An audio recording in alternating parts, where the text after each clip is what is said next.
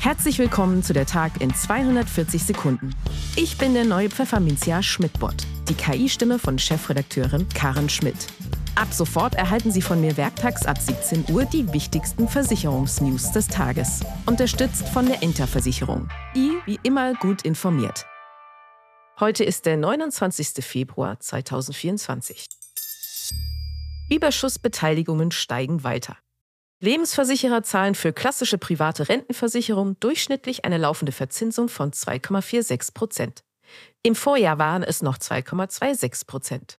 Die höchste Verzinsung beträgt 3 Prozent, so die Auswertung der Ratingagentur Assicurata.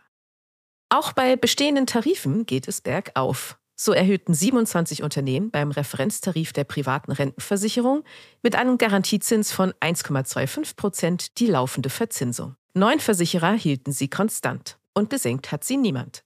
Im Durchschnitt stieg die laufende Verzinsung dieser Tarifgeneration um 30 Basispunkte auf 2,42 Prozent. Sozialwissenschaftler fordert Nullrunde bei Renten. Der Sozialwissenschaftler Bernd Raffelhüschen fordert für die gesetzliche Rente eine sogenannte Nullrunde. Durch diese Maßnahme würde die Rentenkasse etwa 10 Milliarden Euro sparen, rechnet er gegenüber der Bild-Zeitung vor. Das wirke sich auch auf den Bundeshaushalt aus. Der Zuschuss zur Rentenkasse könne sinken. Außerdem solle man den Nachhaltigkeitsfaktor in der Rente wieder einführen, so Raffelhüschen weiter. Vor allem in der SPD sorgt der Vorschlag für Ärger. Bundeskanzler Olaf Scholz zum Beispiel wies ihn scharf zurück.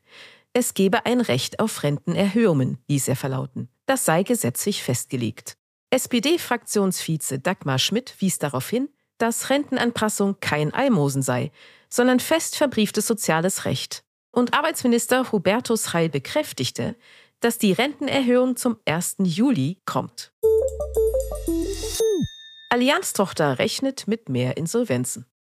Im laufenden Jahr gehen in Deutschland wohl 13 Prozent mehr Unternehmen in die Insolvenz als ein Jahr zuvor. 20.260, um genau zu sein. 2025 dürfte die Zahl wieder leicht auf 19.860 Fälle sinken.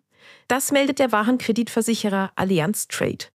Mit dieser Zunahme steht Deutschland international betrachtet nicht allein da. In den meisten Industrieländern begann das Jahr 2024 mit Insolvenzen über dem Niveau von vor der Corona-Pandemie. Doch schon 2023 legten die Zahlen in den meisten betrachteten Ländern kräftig zu. Insgesamt dürften diese weltweit in diesem Jahr um 9 Prozent steigen und 2025 konstant bleiben. Eine regelrechte Riesenwelle, wie zum Beispiel nach der großen Finanzkrise 2008 und 2009, erwartet man beim Versicherer allerdings nicht. Nürnberger räumt Tower. Die Nürnberger Versicherung zieht aus ihrem Hauptsitz, dem 34-stöckigen Business Tower in Nürnberg, aus und vermietet ihn nach und nach. Das sagte Nürnberger Chef Harald Rosenberger gegenüber den Nürnbergern Nachrichten. Nur die drei unteren Etagen, wo auch Kantine und Barista-Bar sind, will der Versicherer noch behalten. Auch weil man über diese Stockwerke vom Eingang in das Randgebäude kommt. Und dieses Randgebäude, das den Turm umgibt, will die Nürnberger weiter nutzen. Von den 3100 Mitarbeitern am Hauptsitz sind viele regelmäßig im Homeoffice.